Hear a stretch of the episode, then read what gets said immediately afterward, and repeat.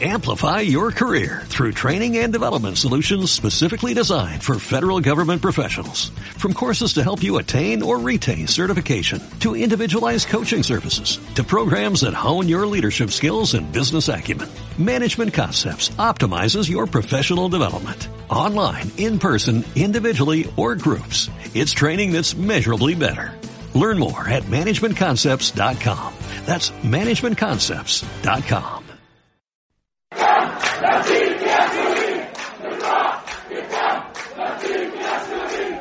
Con nuestra alma, con nuestra sangre, nos ofrecemos por ti, Sherin. No hay más Dios que Alá y Sherin es su favorita. Welcome to Carne, Carne Cru- Cruda, Cruda, the album. Join us for danger, excitement, innovation. Sherin, el nombre de la periodista palestina de Al Jazeera, asesinada de un tiro en la cabeza presuntamente por un francotirador israelí, suena parecido a la palabra mártir, que es la que suelen corear los palestinos en los cánticos que escuchábamos. Era el sonido de la despedida que dio Ramallah a Sherin Abu Akleh, a la que mató un tiro en la cabeza casi con total seguridad del ejército de Israel cuando la reportera informaba sobre sus operaciones en el campo de refugiados de Jenin, en Cisjordania.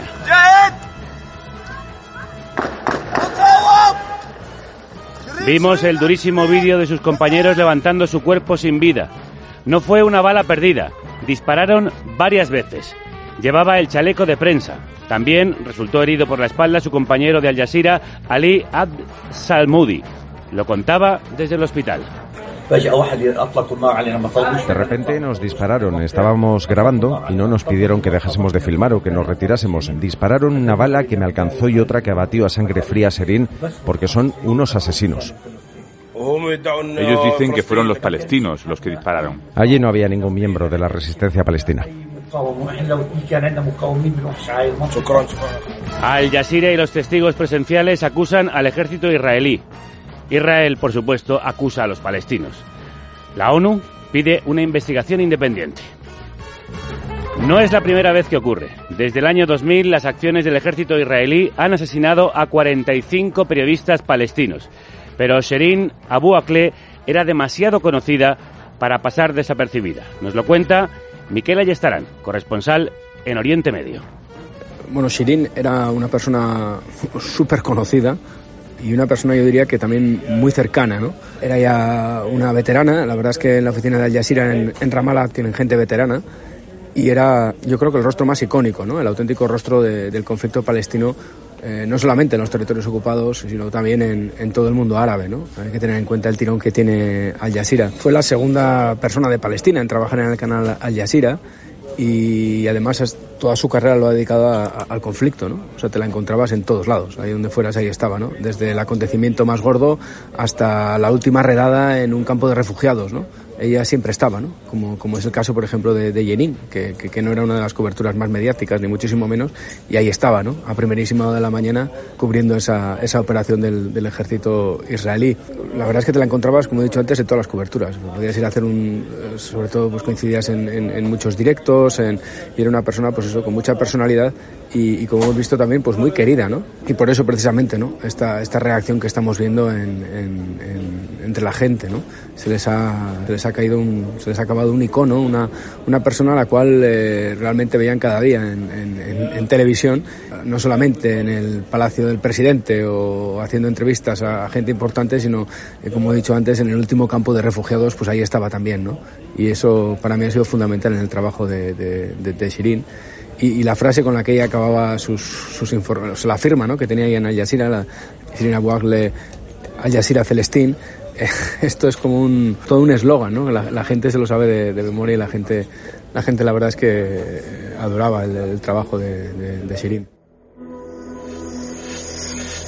Miquel Ayestarán la conocía, como la conocían millones de espectadores que la veían por televisión, porque Serín era muy querida por el público, como contaba Miquel, admirada por sus entrevistas a ministros y por sus coberturas en la calle. También la recordaba Olga Rodríguez, nuestra compañera, en un obituario. Una reportera palestina, testigo de lo ocurrido, ha explicado ante las cámaras que cuando el equipo llegó esta mañana al área de Jenin, tomada por francotiradores israelíes, estos abrieron fuego contra su vehículo. Serin salió entonces del coche para que los soldados la vieran. Iba identificada con un chaleco de prensa y un casco, pero dispararon igualmente. Esto contaba una testigo de lo que ha ocurrido con la periodista de Al Jazeera, a la que conocía Olga Rodríguez. Olga, crudos días. Crudos días, ¿cómo estáis? La conociste cubriendo la segunda intifada en Cisjordania, ¿verdad? Sí, mira, ahora mientras os escuchaba, estaba intentando recordar y creo que la primera vez que la conocí fue en Ramallah, mm, poco después del asedio de, de esta ciudad, cuando todavía vivía Yasser Arafat y la mucata estaba totalmente rodeada, ¿no? Y era una mujer que, que siempre mm, eh, era una compañera muy generosa, ¿no? O sea, siempre estaba dispuesta a ayudar o a informar de los últimos acontecimientos a, a los compañeros de profesión de cualquier nacionalidad. A mí en un par de ocasiones, en diferentes años, eh, me contó dos historias muy interesantes eh, y con esa información pudimos acudir a los lugares que nos señaló y, hacer un par de reportajes para la tele, que era para donde trabajaba entonces, ¿no? Sobre dos aldeas diferentes, una en la que estaban construyendo un muro eh, que iba a dejar fuera, como así ocurrió, la escuela de primaria. Es decir, que iba a implicar y que implica que todos los días los menores tuvieran que pasar por un control militar israelí para acudir a la escuela. Y otra, pues en otro lugar donde se estaba produciendo una ocupación de colonos israelíes y estaba habiendo altercados de manera muy habitual. No es la primera vez que ocurren estos asesinatos de periodistas, según el Ministerio de Información palestino. 45 han sido asesinados por acciones del ejército israelí desde el año 2000. Y mm, el Estado de Israel anuncia una investigación. ¿Tú crees que es creíble que tengan intención de esclarecer lo que ha ocurrido allí?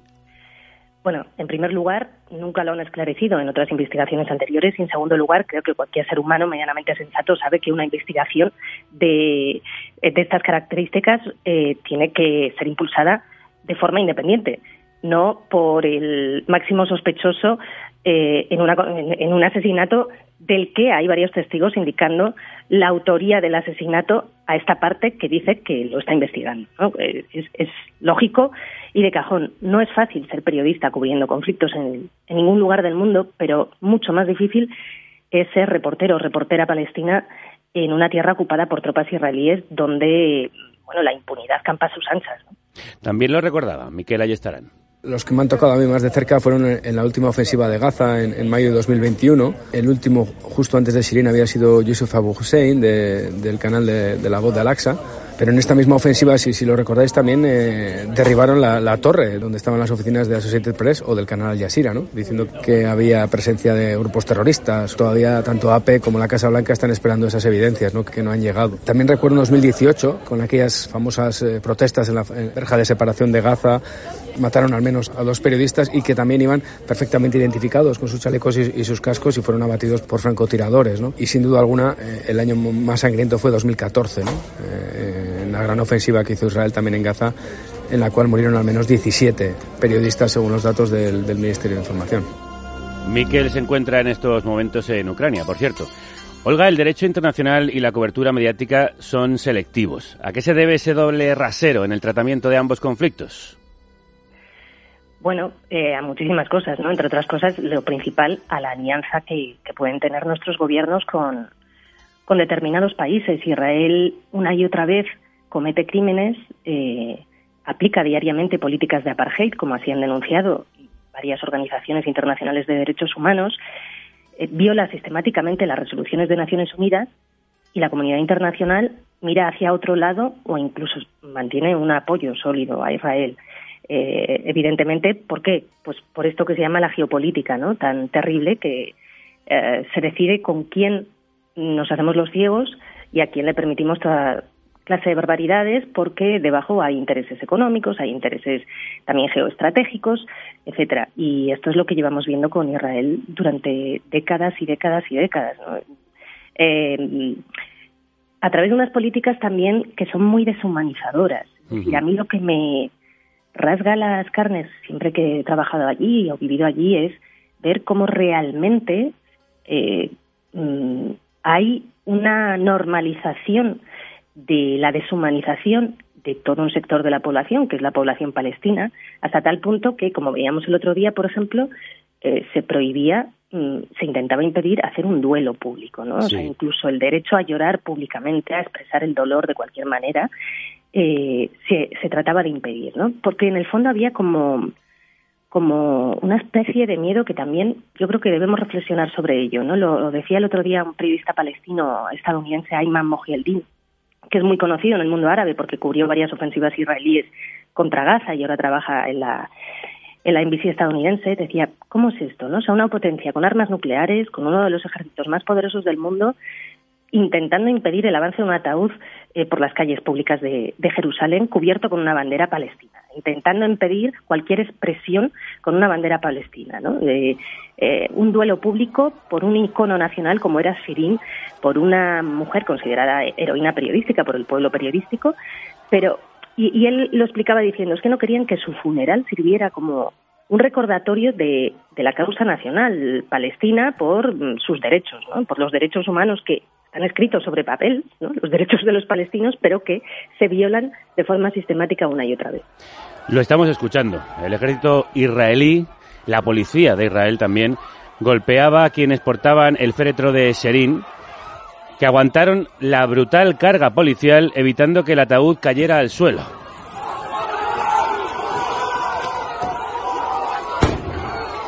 Una indigna e indignante batalla campal que podéis encontrar en las redes sociales. Y mientras esto sucedía, mientras los palestinos dejaban sus casas para despedir a la periodista, decenas de colonos israelíes corrían con colchones y pertenencias para ocuparlas. Sí, como vienen haciendo desde hace décadas con total impunidad. Otra muestra más de ese apartheid nazi con el que el Estado de Israel tiene sometido a los palestinos ante el silencio y la pasividad de nuestros gobiernos que claman por Ucrania, pero no por Palestina. Olga, ¿se saben impunes? Eh, claro que sí, se saben impunes. Eso es la. Israel siempre ha tenido una política de hechos consumados, ¿no? Decimos en el, en el oficio quienes hemos cubierto mucho esta región. Eh, violó sistemáticamente el derecho internacional, ocupó tierras y una vez que está hecho, a ver quién me retira de estas tierras, ¿no? Eh, y le está funcionando. Lleva décadas funcionándole. Yo cuando mm, me tiro meses sin ir a la, sin ir a los territorios ocupados y vuelvo, siempre descubro un nuevo lugar ocupado. Mm, eh, no, no, mm, quien quiera entender bien el conflicto tiene que viajar y verlo porque realmente es muchas veces increíble, ¿no? Em, entonces este tipo de mecanismos, como la ocupación que acabas de mencionar, Javier, son muy habituales y siempre no lo hace, o sea, sí, muchas veces lo impulsa la sociedad civil, pero siempre, siempre, siempre protegida por el ejército israelí. Y de hecho hay una serie de políticas que subvencionan y dan una serie de ayudas estatales a aquellas eh, familias y a aquellas personas que ocupan territorio palestino en, Cisjordania. Es decir, hay todo un plan sistemático pensado para eh, conseguir lo que ellos llaman el gran Israel, ¿no? Sin importarles expulsar de sus tierras a la gente, dejarla sin casa, eh, despojarle de sus riquezas y, sin importarles, aplicar de forma sistemática unas políticas de discriminación que son absolutamente racistas y que son políticas de apartheid, con carreteras exclusivas para uso israelí y carreteras solo para palestinos, con em, controles militares para impedir cualquier tipo de desplazamiento a parte de la población palestina, Em, con un montón de profesiones a las que no puede acceder la población palestina y con una privación de derechos sistemática eh, solo para los palestinos. Incluso con la prohibición de símbolos como la bandera palestina y de la expresión de la identidad y la nacionalidad del pueblo palestino. Em, estamos viendo como, por ejemplo, Jerusalén Este, que es eh, la Jerusalén palestina, eh, también está siendo ocupada por las por las tropas israelíes y a través también de, colonos judíos. Y bueno ante esto es asombroso la mm, no sé las manifestaciones pacíficas y de resistencia pacífica que por ejemplo una nueva generación joven de palestinos a Jerusalén este está impulsando. Eh, además ya es una generación que habla inglés muy bien eh, que está formada mm, con una muy buena formación educativa, ¿no? Y que muchas veces está sorprendiendo a los medios anglosajones que en algunos casos todavía caen en la tentación de la estigmatización del pueblo palestino, ¿no? Como, como esa masa bárbara, homogénea, etcétera, ¿no? Todos estos estereotipos racistas y prejuicios. Eso, eso se ha roto. El otro día lo comentaban varios colegas eh, de periodistas del mundo anglosajón, ¿no? Decían, es verdad que ahora cada vez más eh, a nivel mundial en las sociedades y en nuestras sociedades eh, de Reino Unido, de Estados Unidos, hay conciencia de que realmente se violan los derechos humanos de los palestinos. Pero eso no está sirviendo aún para que nuestros gobernantes eh, reaccionen ante ello. El caso de Serina es muy claro. El otro día eh, era sorprendente ver cómo, a título personal, en sus cuentas de Twitter, algunos de los más afamados periodistas estadounidenses y británicos que han trabajado en la región y que por lo tanto saben quién era Sirin, expresaban públicamente no solo eh, el pésame, sino exigían una investigación independiente y denunciaban la impunidad del ejército israelí. Otra cosa es las líneas editoriales de, muchos medios de comunicación de esos países, ¿no? Pero era llamativo ver a, colegas de profesión veteranos eh, mojándose de esta forma. Por contar lo que está pasando allí, por contar esa impunidad con la que se mueve el ejército israelí los colonos, quizá por ello ha sido asesinada Sherin, periodista de Al Jazeera muy conocida por los palestinos y a la que también conoció en el terreno Olga Rodríguez. Muchísimas gracias. Un placer, como siempre. Elegí el periodismo para estar cerca del ser humano. Puede que no sea fácil cambiar la realidad, pero por lo menos he podido llevar esta voz al mundo. Soy Sherin Abu Akleh. Sirva este pequeño recuerdo de Sherin como reconocimiento al trabajo que ella y tantos periodistas hacen para llevar la voz de aquellos que sufren la injusticia.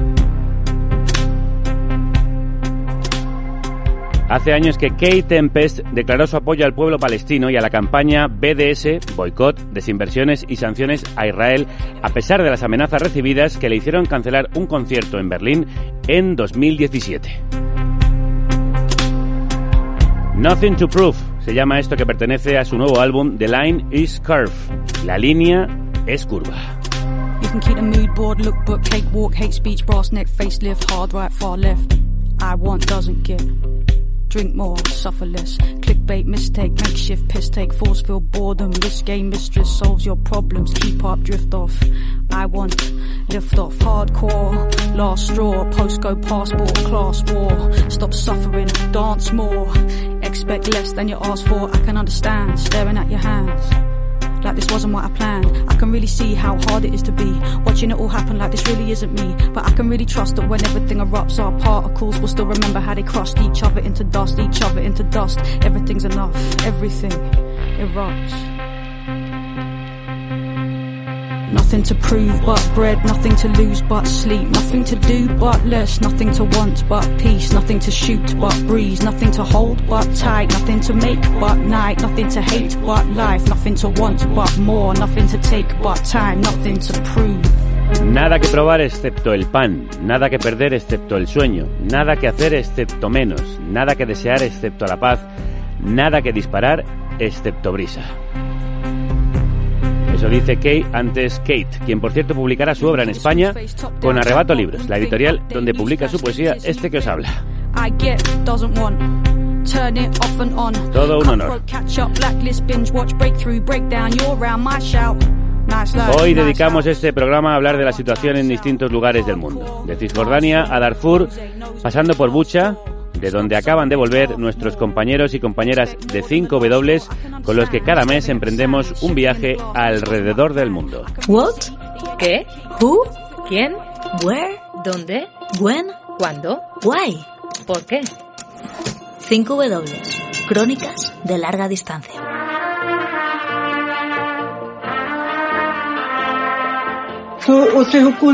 Cuando miramos por la ventana, dije, Hija mía, ya no están, ya no están, es el final. Se cumplen hoy 82 días de la guerra lanzada por Vladimir Putin contra Ucrania, sin contar los ocho años anteriores de guerra en la región del Donbass. Continúan los ataques, sobre todo en el este y en el sur del país, el asedio y los bombardeos contra objetivos civiles. En estas semanas hay una ciudad que se ha convertido en símbolo de las atrocidades contra los civiles. Bucha, a las afueras de Kiev. Maribel Izcue, redactora jefa de 5W, estuvo allí con la editora gráfica Ana Sunillac. Maribel, crudos días. Buenos días, Javier. ¿Qué ¿Qué encontrasteis? Bueno, eh, Ana y yo llegamos a Bucha seis días después del repliegue de los soldados rusos y nos encontramos con una ciudad que tenía algunas zonas totalmente destrozadas y una población que estaba un poco saliendo de ese mes de ocupación, ¿no? Había una mezcla de alivio y, dolor. Eh, estuvimos bastante tiempo, pasamos bastante tiempo esos días que estuvimos ahí en el cementerio. Estuvimos seis días y todos y cada uno de los días seguían llegando cadáveres, ¿no? Al, al cementerio. Nos contaban que había una lista de espera de hasta dos días para recoger los cuerpos que se encontraban en, distintas partes de la ciudad. Y bueno, y mientras tanto, pues se llevaban a cabo tareas de limpieza, de desminado, eh, había zonas de acceso restringido a las que no se podía pasar y la ciudad estaba todavía sin, sin, electricidad, sin calefacción. Había voluntarios repartiendo comida en las calles para los vecinos porque no podían cocinar en sus casas. ¿A quién escuchábamos hace unos segundos? Oíamos a Natalia Stepanenko. Natalia era una de las vecinas de Bucha, era una mujer de 70 años nos la encontramos en, al lado de las vías del tren, en un lugar en el que antes había un puesto de control ruso y su casa estaba muy cerca de allí, ¿no? Ella nos contaba que había pasado ese mes la primera parte escondida en el sótano, tenía un pequeño sótano en el jardín de su casa, con su marido, su hija y sus dos nietas. Pero una de las nietas se puso enferma y tuvieron que trasladarse a su casa y bueno, estuvieron eh, allí prácticamente todo el mes. Ella salía a, por comida y a visitar a una anciana que vivía en esa misma calle con permiso de los soldados rusos, ¿no? Y nos contaba cómo en una de esas salidas, bueno, se había quedado con, él, con, el corazón encogido porque había visto cadáveres tendidos en, en su calle. Ella vivía en una de las calles que luego salió en muchas imágenes porque fue una en las que más cuerpos encontraron. ¿Qué contaban los supervivientes de cómo habían vivido la ocupación rusa? Pues muchos de ellos tenían historias parecidas a las de, a las de Natalia. Se habían escondido en los sótanos de sus casas. Eh, todo este tiempo habían estado sin electricidad y, por tanto, sin calefacción en un momento en el que allí en Bucha hace mucho frío y a menudo también sin agua, ¿no? En algunos refugios llegó a haber hasta 500 personas, nos contaban, otros eran refugios más pequeños, sótanos o despensas en, en, sus casas. Y bueno, algunas, algunas personas nos contaban cómo habían perdido a, familiares, ¿no? Cómo les habían disparado las tropas, las tropas rusas. Entre las personas con las que hablamos estaba el padre Andriy Galavin, él es sacerdote ortodoxo y estaba a cargo de una de las principales iglesias ortodoxas de Bucha, la de San Andrés, y allí en la parte trasera había como una explanada muy grande donde habían abierto una fosa común, ¿no? Él, bueno, nos contaba cómo los primeros días, la primera semana de ocupación, cuando salían, no sabían qué hacer con los cadáveres porque no se podían, no podían acceder hasta el cementerio y, decidieron abrir aquella fosa, ¿no? Y el padre Andri nos habló también de un corredor humanitario que se organizó a principios de marzo. En el corredor humanitario había representantes de emergencias y Cruz Roja. Había mucha gente, tanta que los rusos no dispararon.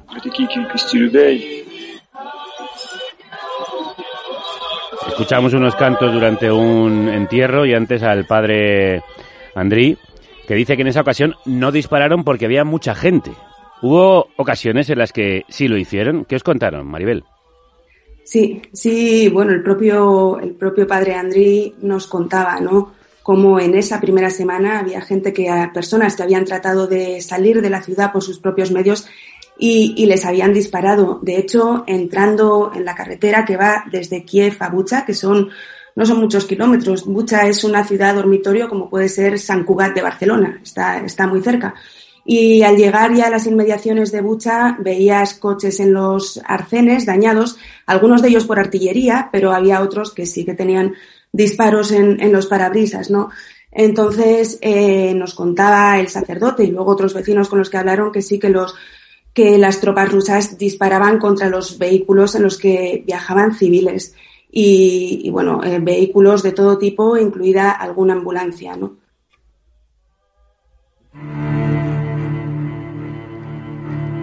Encontramos a unas mujeres en la puerta de entrada de un edificio que nos indicaron que en el patio había personas muertas. Nos llevaron y encontramos esta horrible escena. Era evidente que al menos uno de ellos estaba maniatado. Nos dijeron que eran hombres de la zona que formaban parte de las autodefensas y que al entrar los soldados rusos los pusieron de rodillas y los ejecutaron. Escuchábamos un fragmento de la pieza Los cadáveres de la retirada rusa, una crónica visual de Santi Palacios, acompañada de un texto y publicada en 5W. Santi fue uno de los primeros fotoperiodistas en entrar en Bucha después de la retirada de los soldados rusos. Y en esa pieza cuenta qué se encontró al llegar. Santi, crudos días. Hola, buenos días. Pudiste entrar en Bucha dos días después del repliegue ruso. ¿Qué te encontraste? ¿Cuál era la situación? Bueno, durante los días eh, anteriores estaba allí muy cerca en la carretera de acceso a, a Bucha desde Kiev intentando entrar ver hasta dónde podíamos llegar.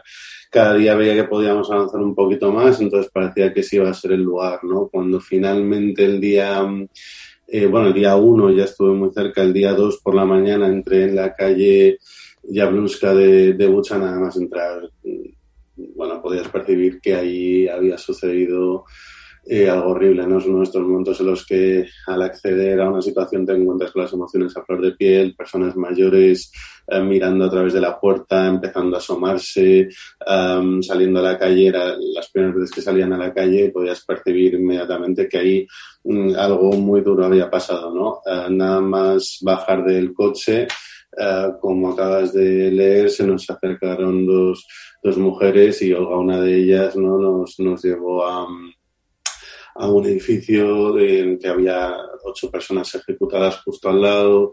Uh, seguimos caminando, me encontré, bueno, pues eh, cadáveres en las casas, eh, en las aceras, en la calle. Había 10, 12, 14 seguidos en un tramo muy, muy, muy corto de calle. Um, estaban por todas partes. Enseguida, Santi se habló de crímenes de guerra, ¿no? Como en tantos otros casos, la polémica surgió también muy pronto, con Rusia negando que el relato fuera verídico y asegurando que todo era un montaje.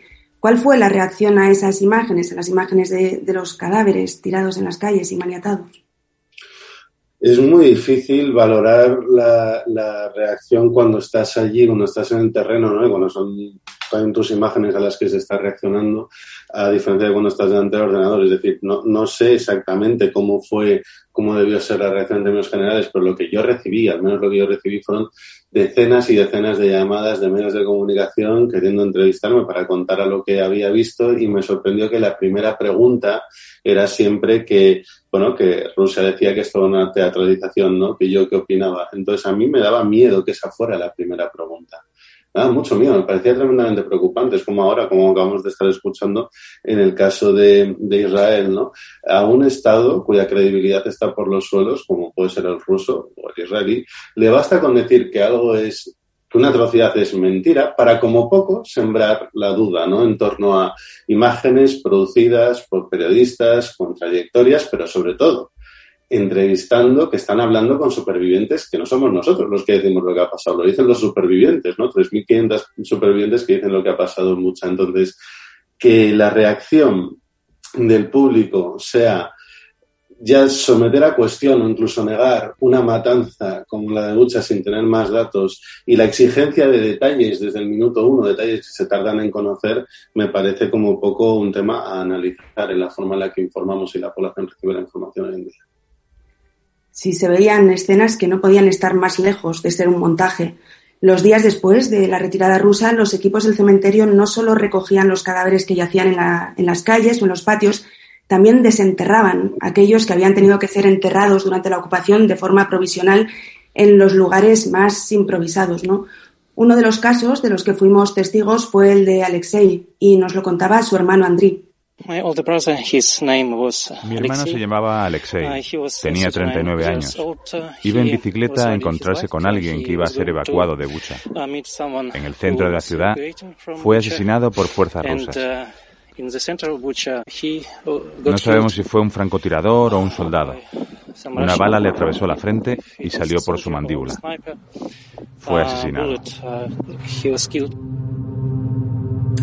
Andriy nos contó luego cómo su padre había conseguido, con permiso de los soldados rusos, ir a buscar a su hijo por la ciudad, ¿no? Encontró al final su cuerpo después de varias horas de búsqueda, tirado en una calle, en una calle del centro, lo cargó a casa en una carretilla y lo enterró provisionalmente en el jardín trasero. Andriy y a su padre los conocimos un mes después, el día que tuvieron que desenterrar el cuerpo ellos mismos con ayuda de, de un par de personas del cementerio para que le hicieran la autopsia. En este caso, los rusos le dieron permiso para salir a buscar el cuerpo. Pero ¿cuál era la interacción de los vecinos con los soldados rusos? ¿Qué te contaron, Santi? Bueno, esto era durante las, los siguientes eh, 17, 18 días que estuvimos volviendo diariamente a, a Bucha. Eso era una de las muchas cosas que queríamos averiguar, ¿no? Cómo habían vivido los supervivientes la, ocupación y nos contaban, bueno, mira, nos contaban desde en un sótano en el que se habían escondido hasta 500 personas nos contaba una de, las mujeres que se había escondido que los soldados rusos les ofrecían evacuación a Rusia y entonces, claro, le preguntamos, pero ¿y, ¿y, cómo os la vendían? ¿Cómo os ofrecían esa evacuación a Rusia? Y nos dijo, eh, después de aclararnos que, que todo el mundo la rechazó, obviamente, nos decía que, bueno, que los soldados rusos decían, no, pero os llevaremos a Rusia y allí podréis, um, seréis libres, ¿no? Y seréis libres de este Estado opresor nazi ucraniano y, y podréis eh, trabajar y tener coches y mandar a los hijos a la, a la universidad, ¿no? Nos contaban desde esto hasta cómo, eh, bueno, puntualmente esta misma mujer, por aclarar, porque esto fue, esto fue casi una excepción, como al preguntarle ella a otro soldado que estaba en un tanque, ¿por qué estáis aquí? Este fue el único, la única reacción así que me han contado que dijo, no lo sé, mi abuelo era de Chernihiv, está ahí al norte de Ucrania, eh, lo siento es la única vez que me han contado alguna reacción así de un, de un soldado. ¿no? Por lo general nos, nos, contaban cómo había unas unidades más violentas que otras, eh, algunas especialmente violentas, les marcaban con un brazalete blanco después de registrarles y les decían que, bueno, que se quedaran en casa y, y la mayoría de los casos no podían hacer nada. También muy interesante, el, al parecer, la obsesión de los soldados rusos cuando, la, cuando aquella población que podía en algún momento entablar, entablar conversación y preguntarles por qué habéis venido, les decían que venían a buscar, eh, bueno, a desnazificar el, el país. Realmente los soldados rusos parece que se creen esa retórica de Putin y había miedo, ¿no? Mucha sensación de miedo hasta tal punto que llegó a haber personas que siguieron encerradas en sótanos hasta una semana después de que se fueran los soldados rusos, ¿no? Conocimos a dos mujeres mayores que no querían salir del sótano porque tenían miedo. Muchos niños dejaron la ciudad en las primeras evacuaciones pero hubo algunos pequeños que sí se quedaron durante aquellos 30 días. Una de esas niñas era Ruslana. El 24 de febrero fue cuando más miedo tuve. Desperté y me dijeron que había empezado la guerra, que cogiera mis cosas, que había guerra. Fue el día que más miedo pasé. Ruslana tiene 10 años y nos contaba allí en el jardín de su casa que pasó la mayor parte de la ocupación en el sótano, en el sótano de su casa, con sus padres contándole historias y dibujando, ¿no? Los bombardeos caían muy cerca, pero cerca literalmente. Nos enseñó, nada, a unos 20, 30 metros del refugio, un agujero enorme eh, que había dejado un obús. Ella, bueno, había pasado mucho tiempo dibujando, pero decía que sobre todo dibujaba ahora, ¿no? Una vez se habían ido los soldados rusos, nos enseñó algunos paisajes que hacían, todos eran de, de, bueno, de montañas, lagos, y en ninguno de ellos había, había personas, ¿no? Poco a poco, pues iban volviendo a la normalidad. Eh, Santi, aparte de los asesinatos, ¿qué formas de represión, violaciones de los derechos humanos os han contado los supervivientes por parte del ejército ruso? Bueno, desde violaciones, eh, mujeres que han sufrido violaciones, eh, tanto muchas como en otras poblaciones.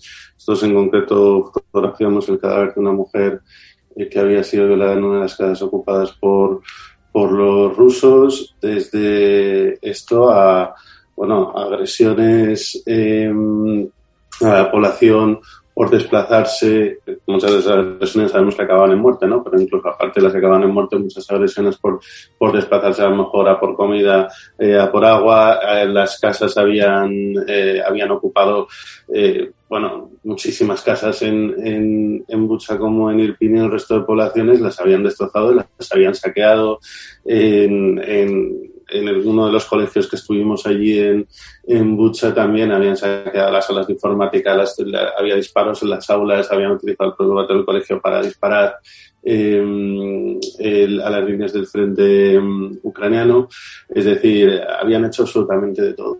Es una barbaridad lo que han hecho ahí dentro. Y podéis leerlo y verlo en los reportajes que ha hecho 5W, muchos de ellos firmados por Santi Palacios. Santi, ¿volveréis? Bueno, imagino que sí. Esto lamentablemente parece que va para que va para largo, entonces eh, habrá que volver. Claro que sí. Gracias por tu cobertura y por tu trabajo y por estas palabras hoy aquí en Carne Cruda. Un abrazo muy fuerte. A vosotros. Maribel, ¿qué supone para un medio como 5W cubrir un conflicto así?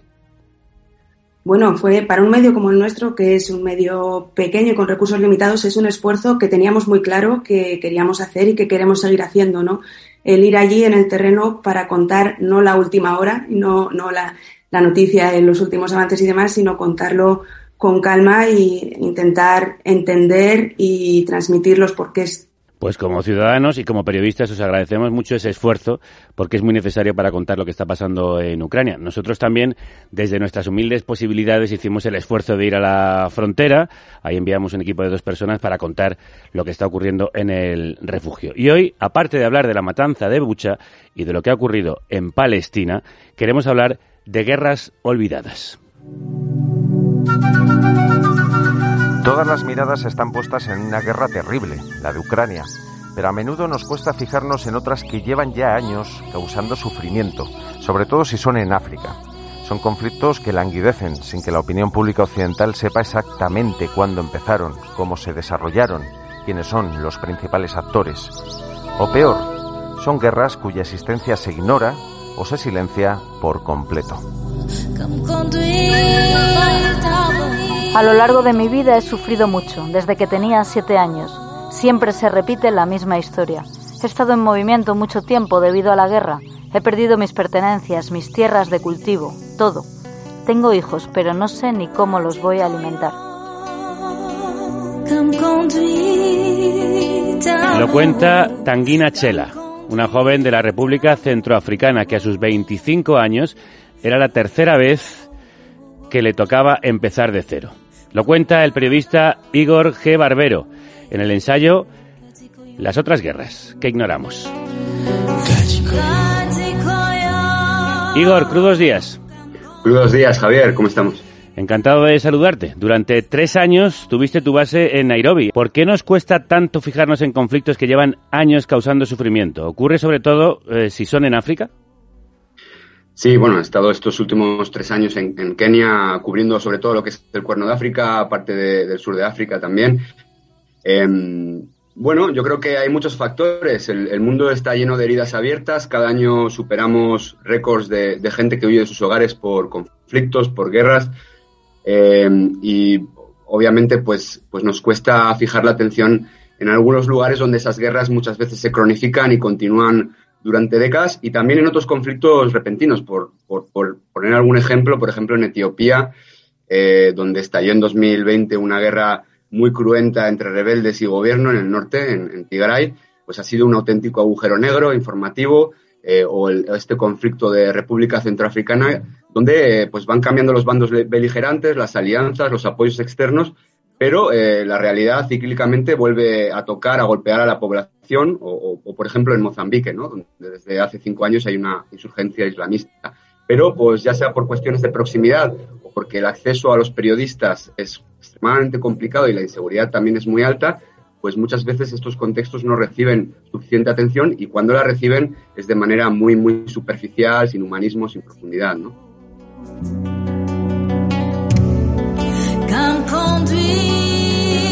Estamos escuchando Gadji Koyo, de la cantante Idile Mamba, que es de la República Centroafricana, uno de los países que recorres en tu ensayo, Igor. ¿Cuáles son esas guerras que desconocemos, a las que no prestamos atención? Pues, eh, como decía, ¿no? Eh, creo que, hay multitud, de guerras en estos momentos.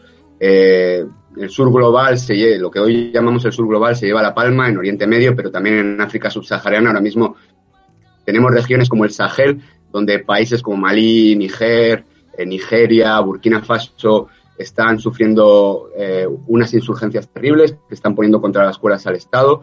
Al mismo tiempo se juntan problemas políticos eh, con, gobiernos débiles que a, menudo sufren golpes de Estado. También el Cuerno de África está lleno de, conflictos, algunos de ellos de larguísima duración, como podría ser el de Darfur en Sudán o en Sudán del Sur, donde el, el, sur, que obtuvo su independencia en 2011, libró durante décadas una guerra contra el norte, pero desde la independencia en 2011 ha seguido eh, también con una gran conflictividad. Y, bueno, luego otros como el de República Centroafricana, donde en las últimas dos décadas, eh, a pesar de que han ido cambiando los actores armados, la población sigue sufriendo. Lo contaba Tanguina que con apenas 25 años pues eh, ha tenido que huir de su hogar y volver a empezar de cero hasta en tres ocasiones. Eso crea yo creo que un, estado de hastío, de hartazgo, de no confiar en nada, que es muy, muy difícil de superar. ¿no? Igor, lo comentabas ahora y en el ensayo hablas también de Sudán del Sur, ¿no? El país más joven del mundo. ¿Qué es lo que está pasando allí? Pues bueno, eh, Sudán del Sur es un país que, que de manera contradictoria tiene una cantidad de recursos enorme porque tiene pozos petrolíferos sobre todo en el norte del país, pero al mismo tiempo es uno de los países que se encuentran eh, en los vagones de cola del desarrollo. ¿no? Es un país sin apenas infraestructuras, sin apenas carreteras y es un país que, durante varias décadas ha estado librando una guerra un poco fruto de las, de las desigualdades o de las incongruencias que dejó los periodos coloniales, ¿no? Una guerra entre el sur, que es un puzzle, étnico de culturas y sobre todo cristiano, contra el norte árabe y musulmán, y que por fin, después de, múltiples procesos de paz y acuerdos y desacuerdos, en 2011 estalló con júbilo porque obtuvieron la independencia, pero apenas dos años después, este joven país se sumió de nuevo en una guerra civil que, ha arrojado unos 400.000 muertos en una década. Y, bueno, eh, en los últimos años es verdad que se han producido algunos avances a nivel político, ha habido un proceso de paz desde 2018, en 2020 se, creó un gobierno de unidad nacional, pero eh, la violencia sigue siendo muy, muy alta y está ya en, diversos puntos del país. Contabas también en, en, tu ensayo que en este país, en Sudán del Sur, obtener, por ejemplo, un permiso de grabación para cubrir los estragos de la guerra civil tiene un precio desorbitado, ¿no? La corrupción está extendida y a esto se une la inseguridad que impide, por ejemplo, moverse por carretera libremente de un sitio a otro. ¿Cómo se puede informar en estas condiciones?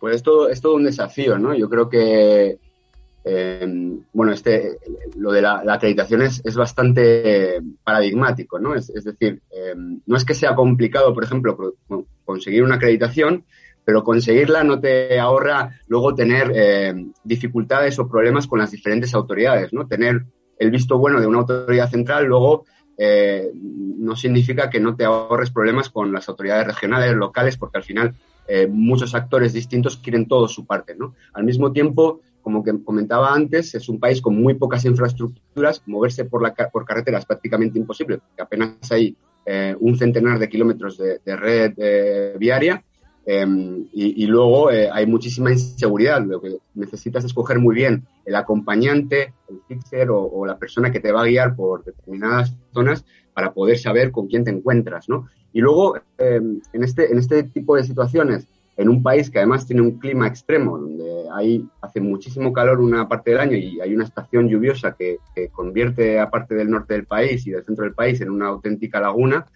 pues muchas veces la única manera de moverte es por ejemplo, o sea empotrándote con un bando del conflicto, lo cual puede ser arriesgado también, o con una agencia humanitaria, con una agencia de Naciones Unidas, pero tampoco es sencillo, porque aunque ellos llevan avionetas para avionetas o helicópteros para desarrollar sus labores humanitarias, en un contexto tan polarizado, tan politizado, muchas veces eh, para ellos, para estos organismos no resulta sencillo apoyar a los periodistas porque puede despertar las, suspicacias del gobierno de turno, del, régimen de turno. Y a pesar de las dificultades, Igor ha conseguido a lo largo de sus años de trabajo recoger testimonios, por ejemplo, de niños soldados como este. Llegué a Yambio en 2015 porque quería ser conductor. Estando allí me secuestraron y me llevaron al bosque. Allí nos castigaban. A veces detenían a personas y nos obligaban a matarlas. También nos obligaban a participar en combates. Me ponían delante a gente para que les disparara. Nos decían que robáramos. Dos años después pude escapar.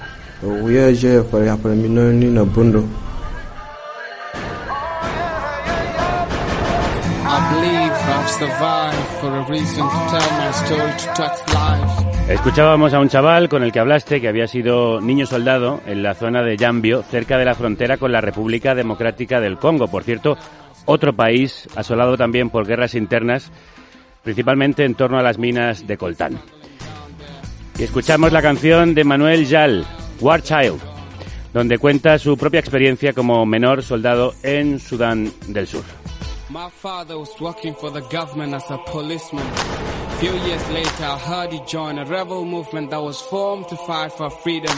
I didn't understand the politics behind all this because I was only a Tanto en Sudán del Sur como en eh, la República Democrática del Congo hay miles de niños que son reclutados para combatir. ¿Cuál es la situación en Yambio ahora, Igor? Bueno, eh, este es el testimonio de un chaval que conocí yo hace tres años, cuando estuve visitando Sudán del Sur. Durante el periodo de alta intensidad de la guerra en Sudán del Sur, de esta guerra última, hubo una práctica muy recurrente ¿no? de reclutar niños soldados. Yo creo que según UNICEF hasta 19.000 niños fueron, fueron reclutados.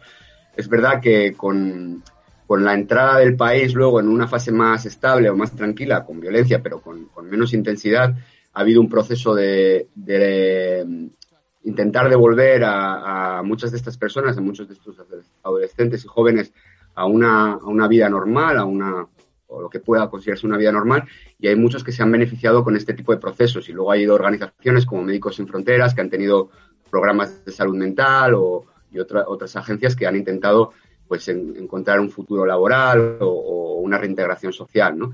Pero eh, a pesar de todos estos esfuerzos, la realidad en, Sudán del Sur sigue siendo extremadamente frágil, como hemos comentado antes. Eh, y Yambio puede ser que hoy tenga una situación más tranquila, más estable, sin combates abiertos, pero apenas a 200 kilómetros, hace unos meses hubo, hubo un conflicto en, la zona de Tambura donde eh, se registraron niveles altísimos de mortalidad y miles y miles de personas tuvieron que desplazarse y llegaron a lugares como, como Yambio. Por lo tanto, eh, a pesar de que yo creo que el ser humano tiene una capacidad de recuperación y de superación de traumas terribles asombrosa, eh, cuando el entorno o el contexto no ayuda, pues eh, esa fragilidad y esa volatilidad constante pueden hacer que, las, cosas se tuerzan otra vez, ¿no? Entonces, bueno, creo que es importante que, seamos conscientes de ello, ¿no? Que, que seamos conscientes de que hay que poner todo lo posible para facilitar el retorno a una vida más o menos normal a esta gente, pero al, mismo tiempo,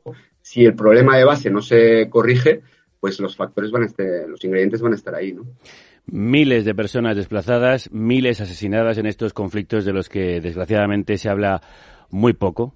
Algunos lo hacen, Igor García Barbero, por ejemplo, para 5W. Muchísimas gracias, compañero. Un abrazo. Gracias a vosotros. Y gracias también a Maribel Izcue por el trabajo que hacen en la revista para poner el foco precisamente donde casi nadie lo pone. Ahora estamos todos pendientes de lo que ocurre en Ucrania, pero hay otros muchos conflictos por el mundo donde, como decía, mueren o son desplazadas miles de personas. Maribel, un abrazo muy fuerte. Un abrazo, Javier. Muchas gracias a vosotras y vosotros. Comenzábamos con la noticia del asesinato de la periodista palestino-estadounidense Sherin Abu Akleh. Y la semana pasada, Reporteros Sin Fronteras denunciaba la muerte de tres periodistas en México: Luis Enrique Ramírez Ramos, Yesenia Mollinedo Falconi y Sheila Johanna García Oliveira. Con ellos son 11 periodistas asesinados en lo que va de 2022 en México. La organización Reporteros Sin Fronteras reporta más muertes en ese país que en Ucrania, nación que vive una guerra con Rusia. No teníamos esta información antes de grabar la nueva entrega del Hilo, la revista sonora que nos conecta con Latinoamérica y que hoy precisamente viaja hasta México para hablar de otros asesinatos, los feminicidios, 200 en lo que va de año. No solo la noticia. No solo la noticia. No solo la noticia. La historia. La historia. El Hilo. El podcast que desenreda la realidad detrás del titular. Producido por Radio Ambulante Estudios. Escúchalo en elhilo.audio, cada viernes en la red y en su sección mensual, en carnecruda.es. Silvia Viñas es su copresentadora. Silvia, crudos días. Hola, ¿qué tal Javier? ¿De qué hablamos hoy? Bueno, vamos a hablar del alarmante aumento en desapariciones de mujeres en México en lo que va del año, especialmente en el estado de Nuevo León, en el norte del país. Esto en un país que ya tenía una tasa muy preocupante de desapariciones y feminicidios. Hoy, ¿qué nos dice el incremento en la tasa ya preocupante de desapariciones de mujeres en México sobre cómo ha evolucionado la violencia machista y a la vez sobre el lenguaje para denunciarla y preservar la memoria de sus víctimas? Es 6 de mayo de 2022. Esto cuenta Eliezer Budasov en el podcast de Hilo. De media en México, en lo que va de este año, hay más de seis desaparecidas diarias. Silvia, ¿por qué ha aumentado este número de casos de desapariciones y feminicidios, en especial en el norte del país? Bueno, esto lamentablemente no es nuevo, ¿no? En los últimos años se han registrado otros incrementos en desapariciones como este, ¿no? En 2011, por ejemplo, en Nuevo León asesinaron a 200 mujeres. Es difícil decir por qué han aumentado ahora, porque es complejo y hay muchos factores. Pero la periodista que entrevistamos, que se llama Mariana Limón y es experta en comunicación con perspectiva de género, nos explicaba que en el norte, eh, por ser estados que comparten frontera con Estados Unidos, hay un control de narcotráfico muy alto, por claro la industria millonaria de droga en Estados Unidos. También hay mucha violencia sexista dentro de espacios íntimos y, claro, el machismo que vemos en toda América Latina. Pero también es una zona muy militarizada por esto mismo del narco. Y Mariana Limón dice que para entender cómo ha evolucionado la violencia contra las mujeres en México tenemos que ver el efecto de esta militarización que solo ha ido creciendo desde 2006, cuando Felipe Calderón declaró la guerra contra el narco. Entonces, la ONU hace poco, de hecho, recomendó al país que abandone la militarización de la seguridad pública. Eh, hicieron un estudio donde dicen que hay una relación estrecha entre el aumento de desapariciones, tanto de mujeres como de hombres, desde que comenzó esta guerra contra el narco. Y Mariana nos decía que la militarización hace más vulnerables justamente a las mujeres, a los niños y a las niñas. Claro. Y al aumento del crimen organizado se suma la inactividad de la Fiscalía que ha indignado a la opinión pública. Los feminicidas saben esto, saben que hay una probabilidad enorme de que nunca tengan que enfrentar a la ley. El desamparo institucional es enorme. Esto lleva, por supuesto, a la impunidad y la impunidad es la bisagra que nos permite entender por qué esto sigue pasando. Silvia, ¿y cómo ha actuado hasta ahora la Fiscalía? Bueno, históricamente eh, la respuesta para eso sería que no actúa, ¿no? O que actúa muy tarde o muy poco. Eh, en este caso, en, los casos de Nuevo León, la Fiscalía de Nuevo León ha sido muy cuestionada por no buscar bien en las zonas donde podrían estar las mujeres desaparecidas, por ejemplo. El cuerpo de Devani Escobar, eh, que es uno de los casos recientes, su cuerpo sin vida estaba en la cisterna de un motel que ya había sido inspeccionado cuatro veces. Y este motel era cerca de donde había sido vista por última vez. También eh, la Fiscalía ha sido criticada por demorarse tanto en encontrarlas y también por las cosas que han dicho. El fiscal general de Nuevo León, que se llama Gustavo Guerrero, dijo que las desapariciones se deben a la rebeldía de las jóvenes, o sea, culpando a las víctimas. Qué barbaridad, la revictimación, culparlas a ellas de su propia agresión. Bueno, no es algo que sea nuevo y que no hayamos visto antes, pero sigue siendo lamentable. ¿De qué forma el lenguaje es importante para combatir la violencia machista, Silvia? Bueno, es, es fundamental y esto es algo que a mí personalmente me tocó mucho en este episodio, investigándolo y leyendo.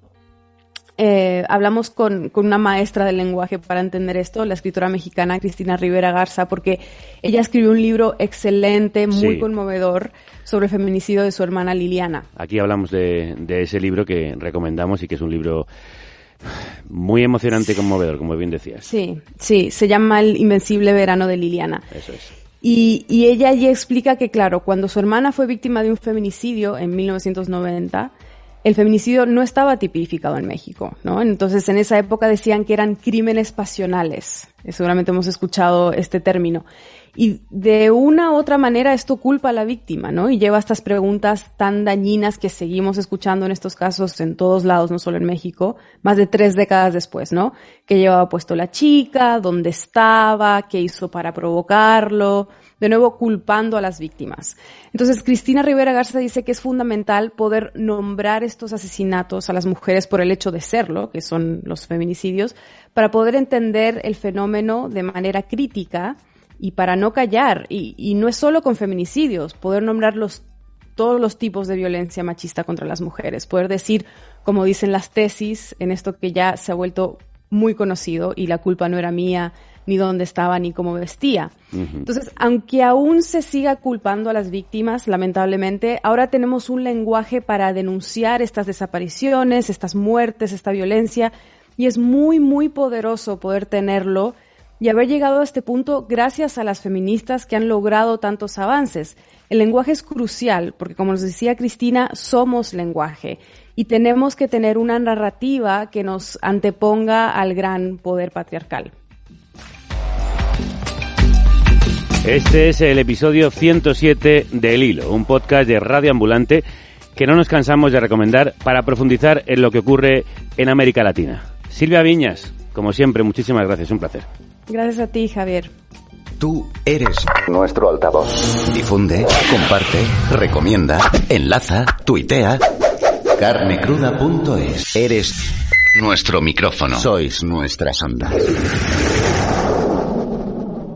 De las dificultades que tienen las mujeres para abrirse paso en otro ámbito, en el ámbito empresarial, nos vienen a hablar nuestras compañeras de Juntas Emprendemos. Juntas, juntas, juntas, juntas, juntas, emprendemos.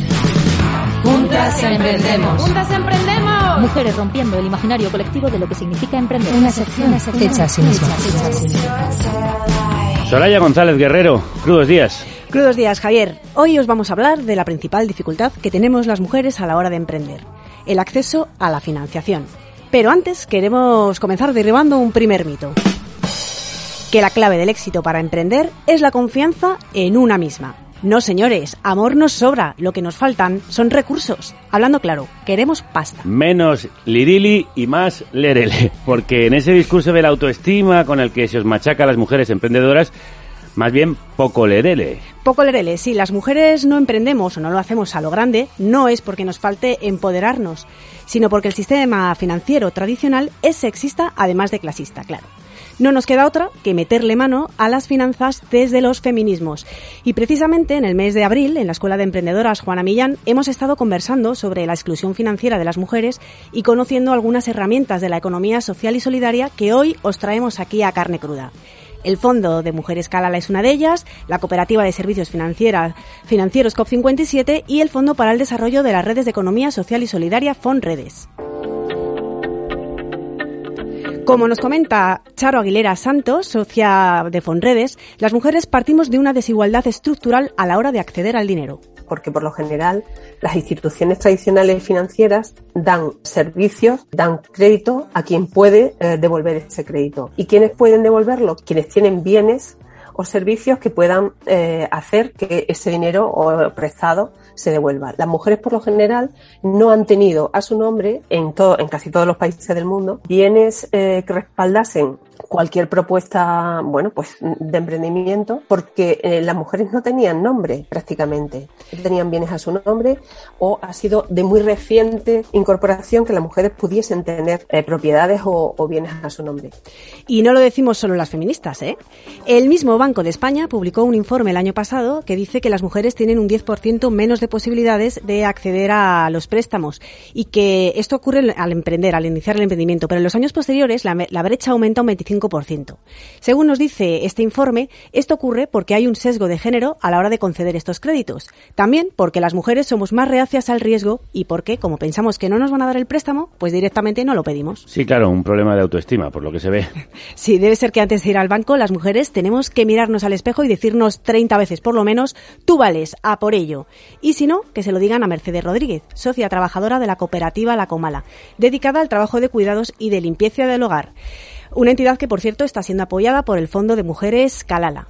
Hace tres años intentaron comprar un coche y claro, los bancos les daban préstamos, pero solo para coches que cumplieran con todos los estándares medioambientales, que venían a costar como 30.000 euros. Y desde luego nosotros no cumplimos los requisitos. Eh, igual hemos querido invertir en alguna cuestión de, maquinaria para todo el tema de prevención de riesgos laborales y de eficiencia en el, en el trabajo y no, no logramos acceder pues porque nuestro capital es muy eh, nuestro volumen de ventas y tal no es representativo para la banca oficial, para la banca comercial y no tenemos avales. Nosotras somos mujeres migrantes y no cualquiera nos va a dar el aval. No es un tema de autoestima, no es un tema de capacidades, no es un tema de falta de agencia, como se le puede llamar también, o no es un tema de vulnerabilidad, no. Es un tema del sistema que, en el que vivimos, que cada día hace más rico a los ricos y más pobre a los pobres. Más claro que el agua. Y frente a una banca para clases privilegiadas, ¿qué nos plantean las iniciativas que nos traes? Pues comencemos por Calala, un fondo feminista que empieza a operar en el Estado español en el 2010. Su objetivo es financiar específicamente a organizaciones feministas y en especial a las que se quedan en los márgenes del feminismo blanco. No prestan, donan y dan dinero para que las organizaciones se lo gasten en lo que realmente necesitan y no en proyectos rimbombantes donde luego tienes que echar los restos justificando lo que te dan. Calala parte de la base de que no solo el emprendimiento femenino necesita recursos, sino que todo el movimiento feminista los necesita. Y esto pasa por derribar otro mito, esta vez interno. María Palomares Arenas, su directora ejecutiva, nos lo cuenta así de bien. Todo movimiento social necesita recursos. Cuando empezamos aquí en el Estado español, escuchábamos unas narrativas que nos decían lo contrario, ¿no? Que para organizarte dentro del movimiento feminista no hace falta el dinero, que para hacer activismo, pues tú lo que necesitas es tu tiempo libre y, y participar activamente esos son quizás voces que salen un poco de los espacios de privilegio que tenemos las mujeres blancas a la hora de participar. Sin embargo, para otros tipos de perfiles, el activismo va muy ligado a tus situaciones de vida y te movilizas para conseguir mejoras en tu día a día. Luego también, que siempre nos decimos a nosotras mismas, ¿no? Que las feministas con poco hacemos mucho. Y es como sí, pero con recursos hacemos más. ¿Cuánta razón tiene María? Lo importante que son los recursos y con más hacemos más, claro que sí. Y a raíz de la pandemia y de ver que los fondos de recuperación europea no están llegando a entidades como la Comala, Calala ha creado un fondo nuevo, el Fondo Dalia, que es para emprendedoras y entidades con cierto grado de profesionalización. En la primera convocatoria han financiado 19 entidades muy variadas, las hay dedicadas a la prevención de las violencias, la crianza respetuosa, la programación o los cuidados, como la Comala. Los fondos de Calala han sido muy significativos. Primero, en el contexto de la pandemia, tuvimos bajas de clientes y en medio de eso bajas por sospecha del COVID, baja por COVID y una compañera que tuvo una caída, se hizo polvo su rodilla, estuvo de baja un año tuvimos que cubrir todo lo que fue la seguridad social de la empresa, ¿no? Y Calala nos facilitó un apoyo ahí para no tener que cerrar el chiringuito, digámoslo así, casi literalmente. A la hora de pedir dinero, Calala, como otros fondos de mujeres, no hace remilgos. Fundaciones privadas o mujeres con grandes fortunas que se han divorciado del Estado por la filantropía son bienvenidas cuando se trata de redistribuir la pasta para que llegue a todas. El año pasado lograron repartir 80.000 euros con Próspera en sí, la red de, fondos de mujeres, ellas han conseguido hacer entender a sobre todo a la filantropía privada, por el rol del movimiento feminista para avanzar en derechos de las mujeres y cómo eso se tiene que financiar y por qué los fondos de mujeres son un buen mecanismo para hacer bajar ese dinero. Y, y la verdad es que están haciendo un trabajo porque nos está llegando mucha pasta que se repartan las herencias, sobre todo de la gente más pudiente, eso sí que es una revolución feminista financiera. Sí, y que se reparta entre todas, especialmente entre las que más lo necesitan. Continuamos con COP57, una cooperativa de servicios financieros enmarcada en las llamadas finanzas éticas y que ha cumplido 25 años. COP57 ofrece distintos tipos de préstamos a entidades que buscan hacer economía de forma sostenible y justa, algo que puede estar más en sintonía con el tipo de emprendimiento transformador que hacen muchas mujeres, como nos comenta Ana Lorenzo Vila, socia promotora de la sección gallega de COP57. Los criterios para conceder estos préstamos y el sistema de avales están a años luz de la banca tradicional. Nos lo cuenta Ana con un ejemplo actual de su región. Es un sistema que busca ser distribuido, es decir, conseguir muchos avales para que cada persona tenga un riesgo pequeñito. Y te voy a poner el ejemplo de un proyecto que, que está ahora mismo en campaña de captación de avales, que se llama Mujeres Colleiteiras, que son un grupo de mujeres que está en situación de vulnerabilidad económica grave, pues racializadas, viviendo en chabolas, y emprenden una idea de negocio relacionada con la recogida y gestión de aceite vegetal usado. Ahora mismo necesitan cambiarse de furgoneta, necesitan acceder a un préstamo de 25.000 euros y en vez de avalar ellas solas ese préstamo, eh, hacen una campaña para que todas aquellas personas que queramos apoyarlas no es Cuando hablamos de inclusión financiera desde un enfoque feminista, hablamos de que las mujeres podamos acceder al crédito, pero también de participar en las estructuras financieras para poder decidir cómo se financia y a quién se financia. Y sí, en las finanzas éticas cada vez encontramos más mujeres participando. Ahí tenemos eh, a la presidenta del Banco Cooperativo FIAR en un puesto con enjundia. Y también se están creando comisiones feministas. Por ejemplo, en COP57 se dieron cuenta que hay una división sexual entre las dos comisiones que evalúan a quienes solicitan los préstamos. Eh, la social evalúa si una entidad para ser socia cumple con todos los requisitos de ser ambientalmente sostenible, laboralmente democrática, etcétera, y la técnica eh, evalúa eh, la viabilidad económica de cada proyecto que se entra. Bueno, pues es notorio que en la comisión social hay muchas más mujeres y en la comisión técnica hay muchos más hombres. No somos un reflejo un poco de que el mundo de las finanzas está muy masculinizado, pero precisamente nos dotamos de esta comisión para ir revirtiendo estos sesgos de género, ¿no? Y es fundamental que haya comisiones feministas para transformar el sector de las finanzas. Sí, y vamos con la tercera experiencia, Fonredes, un fondo como Calala, pero que no dona porque la ayuda hay que devolverla eso sí, sin intereses. Es lo que se llaman ayudas reintegrables y al igual que COP57 es un fondo mutualizado que tiene una base social de socias y socios como Charo que ponen sus ahorros para que se pueda prestar dinero a proyectos a los que la banca tradicional no presta. Y esto abre las puertas al emprendimiento femenino, claro. Claro que sí, porque de hecho de los 18 proyectos que han acompañado desde el 2018, la mitad están liderados por mujeres. Qué bien. Charo nos cuenta la operativa de Fonredes con otro ejemplo. Una asociación de personas con discapacidad de Huelva que está liderada por mujeres y todas las personas que hay empleadas allí son mujeres. Se le había concedido una subvención para eh, poner en un centro de empleo específico para personas con discapacidad. Pero eh, el dinero para ir al notario, constituir una serie de cuestiones jurídicas y tal para llevar a, buen puerto ese centro de empleo, no lo tenían. Entonces nos contactaron eh, vimos que en realidad lo que necesitaban eran 1.200 euros, pues fuimos a, eh, a Huelva, conocimos la, la, entidad y se les dio el dinero, se les prestó el dinero. Lo han devuelto incluso antes de, de los plazos establecidos. Y ese dinero vuelve a quedar disponible para otras personas. Otra forma de hacer muy propia de Fonredes es que además de prestarte dinero, te acompañan.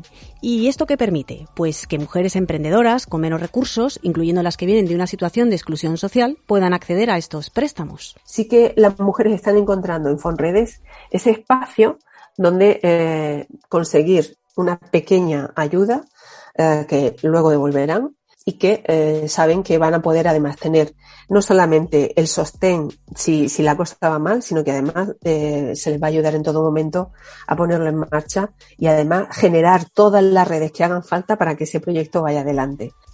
Dispuestas a amar en la salud y en la enfermedad. Ese debería ser el mantra de las instituciones financieras. Totalmente. Y para terminar este programa, queremos hablaros de otra forma de financiación para el emprendimiento femenino, los premios. Pero premios en metálico, nada de palmaditas en la espalda. Eso es. Acabamos de sacar la primera edición de premios de la Escuela de Emprendedoras Juana Millán. El plazo es hasta el 15 de julio y tenéis toda la información en escueladeemprendedoras.es. Fondo de Mujeres Calala, COP57, Fonredes, acabado en dos S, y el premio Juana Millán, sin duda cuatro herramientas para romper con la exclusión financiera e impulsar el emprendimiento femenino transformador. Soraya, muchísimas gracias por todas las ideas sobre emprendimiento femenino fuera de los tópicos que nos habéis traído en esta temporada desde Juntas Emprendemos. Hasta la próxima. Hasta la vuelta del verano, Javier.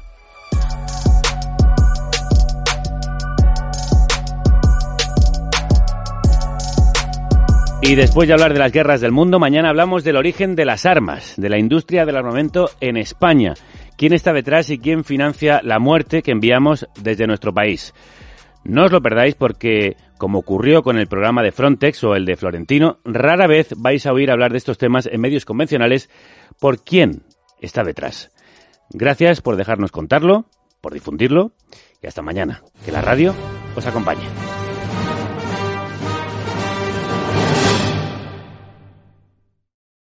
Amplify your career through training and development solutions specifically designed for federal government professionals. From courses to help you attain or retain certification, to individualized coaching services, to programs that hone your leadership skills and business acumen, Management Concepts optimizes your professional development. Online, in person, individually, or groups. It's training that's measurably better. Learn more at managementconcepts.com. That's managementconcepts.com.